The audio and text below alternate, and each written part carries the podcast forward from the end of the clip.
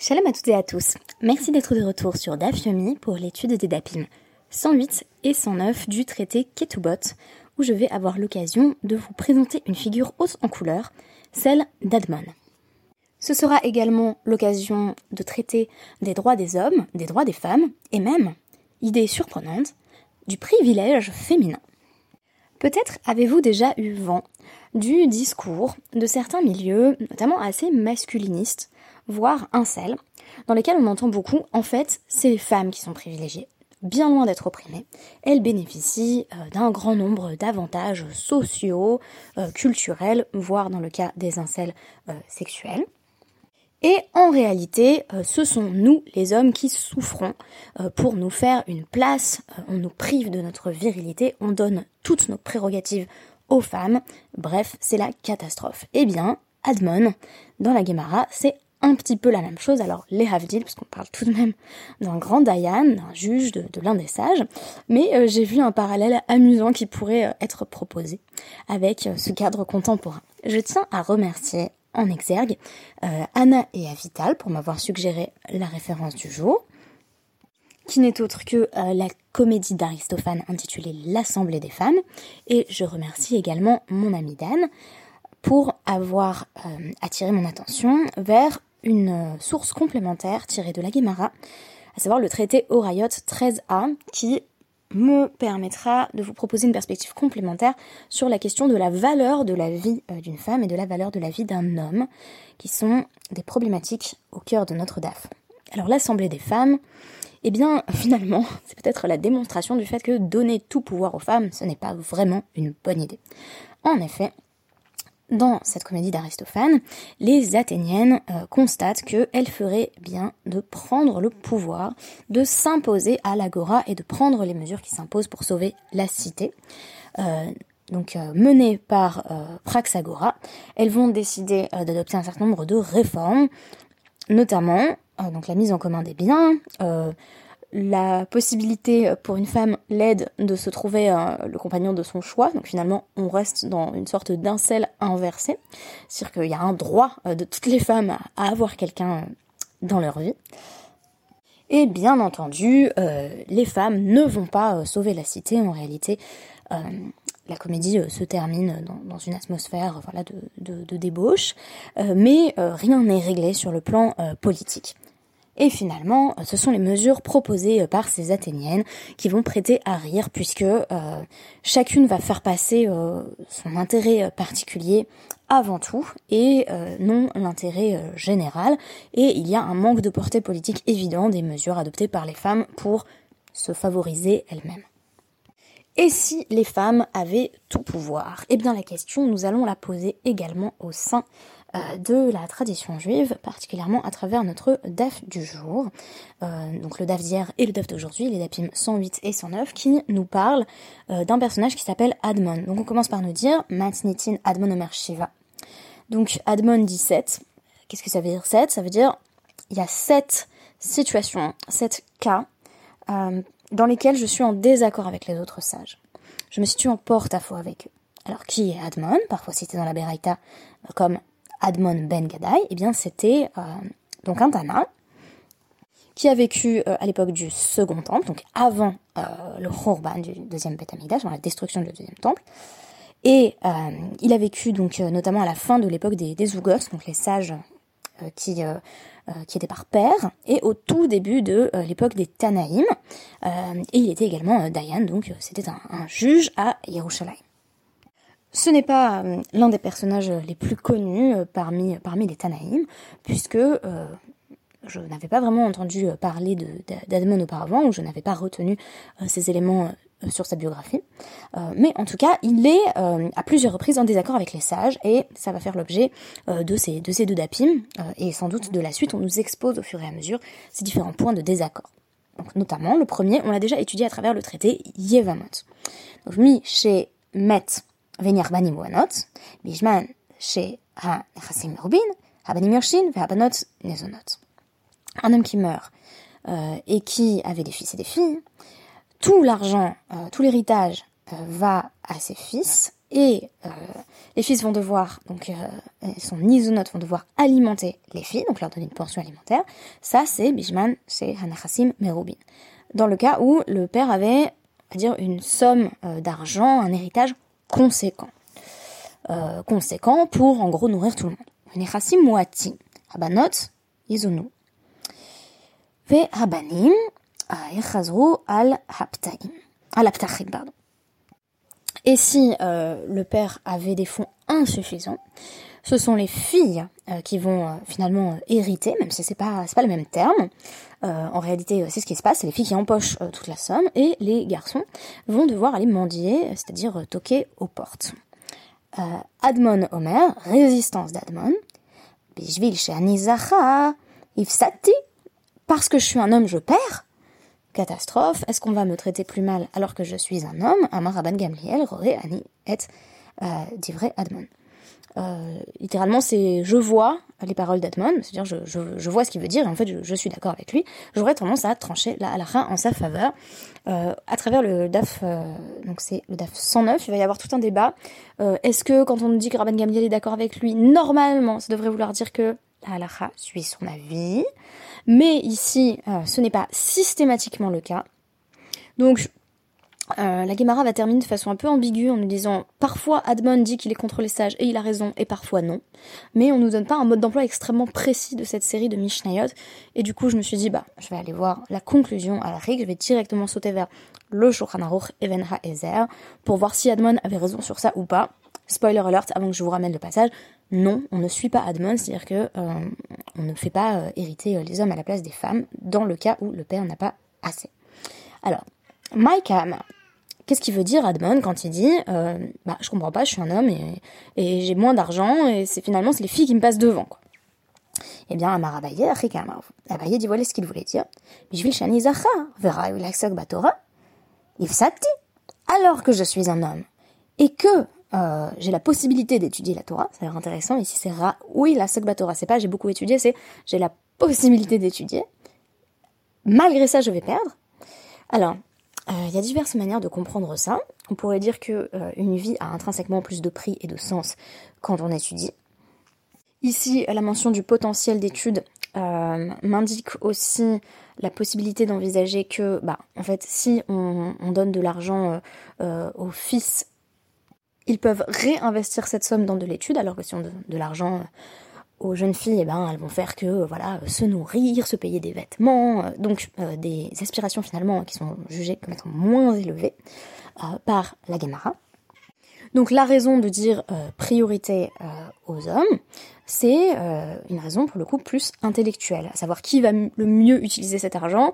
C'est comme si je disais, bah j'ai 100 000 euros, est-ce que je le donne euh, à mon chauffeur de bus ou à quelqu'un, euh, un chercheur qui est euh, sur le point d'avoir le prix Nobel, ben je vais me dire il y a plus à investir dans le chercheur qui va justement faire émerger des découvertes extraordinaires et donc bah, tant pis pour mon chauffeur de bus. Donc une sorte de hiérarchie intellectuelle des vies. et face à ça, la première interprétation que je donnais, c'est vraiment une sorte de, de hiérarchie voilà essentialiste liée à l'accès à la Torah. Donc qui consacre sa vie à ce qui est le plus élevé. Et Rava lui répond Man de Asik Batora ou de Yaretz, Man de Loasik Batora lo Yaretz. Alors comme ça, euh, est-ce que ça veut dire que quelqu'un qui étudie la Torah, il hérite, et quelqu'un qui étudie pas la Torah, il, hérite pas? Déjà, de manière générale, on pourrait avoir le même argument chaque fois que euh, bah, chez des garçons, par exemple, il y en a toujours un qui est plus Talmud Racham que l'autre, et pourtant on ne dit pas qu'on on déshérite celui qui étudie pas au profit de celui qui étudie. Donc c'est pas un bon argument en fait. De dire euh, j'ai besoin de plus d'argent parce que j'ai besoin de plus étudier, ça ne tient pas face au fait, parce que euh, bah, de manière générale, on ne donne pas plus d'argent à quelqu'un qui étudie, quelqu'un qui, étudie pas dans la division de l'héritage, bien sûr, parce que pour la tzedaka c'est autre chose. Et donc, et là, euh, Amarava, non, Rava, il dit, Amar, voici ce que Adman voulait dire. Bishvil Shani Zachar, oui, l'irash, et Robin, euh. Quel paradoxe, euh, et ça se comprend mieux. Euh, alors que, étant un homme, un mâle, un Zachar, je devrais hériter, j'aurais la possibilité d'hériter si le père avait beaucoup d'argent. Il se trouve que le père n'a pas beaucoup d'argent, et je me retrouve à n'avoir rien du tout. Et c'est en effet ce fameux paradoxe que j'avais déjà euh, souligné des lois de l'héritage, euh, dont nous avions parlé dans Yvamot, à savoir que euh, quand le père a suffisamment d'argent, les fils héritent et les filles sont entretenus, et quand le père n'a pas suffisamment d'argent, c'est si je dis c'est les filles qui héritent, c'est peut-être un abus de langage, mais en tout cas c'est les filles qui prennent tout concrètement, et les garçons qui n'ont rien. Euh, pourquoi? Eh J'évoquais plusieurs hypothèses dans le traité Yamamot, mais bien entendu, il y a le spectre de la pauvreté et la crainte que euh, les, les, filles euh, n'en viennent à avoir recours, par exemple, à la prostitution pour pouvoir subvenir à leurs besoins. Et on, comprend en fait cette, cette fragilité, cette vulnérabilité situationnelle, pour reprendre les termes de l'éthique du Caire, qui concerne spécifiquement les filles. Donc on considère que les filles sont susceptibles d'être plus dans le besoin. Donc c'est à elles qu'il faut donner, et puis c'est toujours plus facile pour un homme de gagner sa vie, a fortiori à l'époque de la Guémara. Et donc je me suis dit, peut-être qu'il y a une question sous-jacente sur la valeur d'une vie. Alors c'est vrai que cette hypothèse de l'étude de la Torah qui justifierait qu'on hérite plus, euh, c'était l'hypothèse d'Abaye, mais elle a été rejetée par Rava, je pense, de manière assez convaincante. Et pourtant, euh, euh, ça m'a fait penser à une, une dont, Dan, qui est un, ami de notre famille, m'avait reparlé récemment, qui est la Sougia de Horayot 13a. Donc, euh, on avait euh, donc dans Orayot 13 à Matinitin, Ish Kodem Laisha, la ou la Shavaveda. Donc, euh, l'homme précède la femme, donc est prioritaire sur la femme. quand il faut, les c'est pour, pour sauver la vie. Donc, si on a un homme et une femme qui se noient, on sauve l'homme et au revoir la femme. Et pour rendre un objet perdu. Et והאישה קודמת לאיש, לרסות, ולהוציאה מבית, מבית השבי. Et euh, c'est la femme qui est prioritaire sur l'homme pour, euh, pour euh, couvrir, si on a donc deux personnes nues euh, et un bout de tissu, on donne ce bout de tissu à la femme euh, et non pas euh, à l'homme, et également pour libérer les captifs. Donc on va libérer en premier une femme captive, et le Barthénora va nous expliquer que c'est parce que une femme est en danger euh, de viol, ce qui est moins le cas chez un homme. La fin de la Mishnah précise euh, que euh, si il y a un risque que l'homme soit violé également, Ha'ish Kodem la Isha, on va sauver l'homme en priorité par rapport à la femme, comme si dans, tous les contextes où on n'a pas une question de, honte ou de, de on allait faire passer l'homme avant la femme. Alors pourquoi? Eh bien, je m'en réfère au commentaire du Barthénora qui nous dit Shehu euh, Mekudash Mimena, parce qu'il est plus sanctifié qu'elle. Ok, il est plus sanctifié, est-ce que c'est simplement une raison purement essentialiste? Apparemment oui. Euh, chez Haish Chayav Bechol mitzvot, parce qu'un homme doit faire toutes les mitzvot, on va dire les 613 par abus de langage, puisque personne ne doit faire les 613. Et Haisha ena chayevet be mitzvot chez Hazman Grama. Et une femme n'a pas l'obligation de faire les mitzvot positives liées au temps. Donc, euh, on serait perdante euh, dans euh, le constat que l'on n'a pas à faire les mitzvot positives liées au temps, comme par exemple talit, tfilin, souka, etc. Et ce qui conditionnerait la sainteté, c'est une vie pleine, d'exigences, de, responsabilités, de commandements. Il faut savoir que cette Mishnah de Horayot comme bien d'autres Mishnayot qui dans le même contexte vont établir des hiérarchies euh, de vie humaine, euh, restent extrêmement théoriques. Euh, par exemple, on nous place le mamzer, l'enfant né d'une union illégitime, tout en bas de l'échelle des vies humaines, et puis on finit par conclure que un mamzer qui serait érudit vaudrait mieux qu'un Kohen Gadol, qu'un grand prêtre ignorant. Dan notait à ce sujet, reprenant les, les les intuitions euh, récolté euh, lors d'un cours du Serge à Lyon, que ce cas qui se présenterait de deux personnes au statut euh, différent et aux mérites identiques semble très théorique, et l'idée de cette Mishnah, donc cette Mishnah d'Orayot ainsi que, que d'autres qui vont établir donc cette hiérarchie des vies humaines finalement, le but serait de créer chez le lecteur une révolte contre sa condition de départ. Autrement dit, tu pars en quelque sorte avec du retard en tant que mamzer, par exemple, ou en tant que femme, et c'est ta capacité à te développer en termes de limoud de sagesse qui fera ta valeur. Ta condition de départ ne sera plus prise en compte une fois que tu auras développé ça. C'est très tentant, c'est très motivant, et en même temps, je me dis, est-ce que avec le commentaire du Barthénora, on n'est pas un peu coincé? Parce que euh, si on prend la première lecture que Abaye propose euh, de euh, Admon, si c'est simplement, bah, moi j'étudie, donc je, devrais hériter, euh, et une femme qui n'étudie pas bah, n'a pas besoin de cet argent ou pas autant. Alors on pourrait dire, bah voilà, moi en tant que femme, Myriam Ackerman Sommer par exemple, et, et la plupart d'entre vous qui m'écoutez, bah, j'étudie. Donc ma vie vaut plus, ma vie vaut autant. Je ne sais pas si c'est pertinent de penser en ces termes-là, mais on pourrait changer sa condition effectivement à partir du limoud du désir d'accès à la sagesse. Mais si l'angle qu'on adopte est celui du Parthénora, alors bah, c'est pas parce que euh, j'étudie que je deviens euh, que j'acquiers une obligation de faire les mitzvot positives liées au temps. Euh, cela, j'en suis euh, euh, bah, exemptée, bien qu'on puisse envisager que des femmes, dans différents contextes, prennent sur elles des, des nédarim, des vœux, par lesquels elles s'engagent à faire ces mitzvot. Il y a aussi un principe verrouillé, en fait, dans la loi juive, qui veut que, bah, Gadol a c'est il vaut mieux, on a plus de mérite à faire ce qu'on a l'obligation de faire, ce qui est une mitzvah, que euh, ce qu'on a choisi de faire. Donc on ne sortirait pas finalement euh, de cette logique hiérarchique. C'est un texte avec lequel je me débat encore et je ne pense pas avoir trouvé de, de solution, absolue aujourd'hui. Et je pense que euh, c'est qu'une manière de désamorcer le texte, mais sans pleinement rendre compte de sa complexité que de dire oui mais techniquement, bah voilà, c'est une Mishnah extrêmement théorique qui est jamais appliquée. Et euh, en parlant de Rayot, quant à notre DAF du jour, je tiens à préciser que la halakha n'est pas comme Admon, c'est-à-dire que concrètement, oui, ce qui se passe euh, quand on consulte donc le Shulchan Aruch et Ben Aizer, Bet Yudalef, on constate que effectivement c'est bien euh, les filles qui sont prioritaires dans le cas où il y a peu de biens. Et de même, le tour précise que dans le cas où les, garçons auraient hérité parce qu'il y avait suffisamment de biens, le Beddin euh, doit s'assurer que les filles reçoivent suffisamment d'argent de leurs frères. Donc il y a un contrôle de sorte que, bien entendu, les filles ne sont pas à l'abandon. Et terminons un petit peu sur euh, sur cette lecture surprenante finalement d'Admon.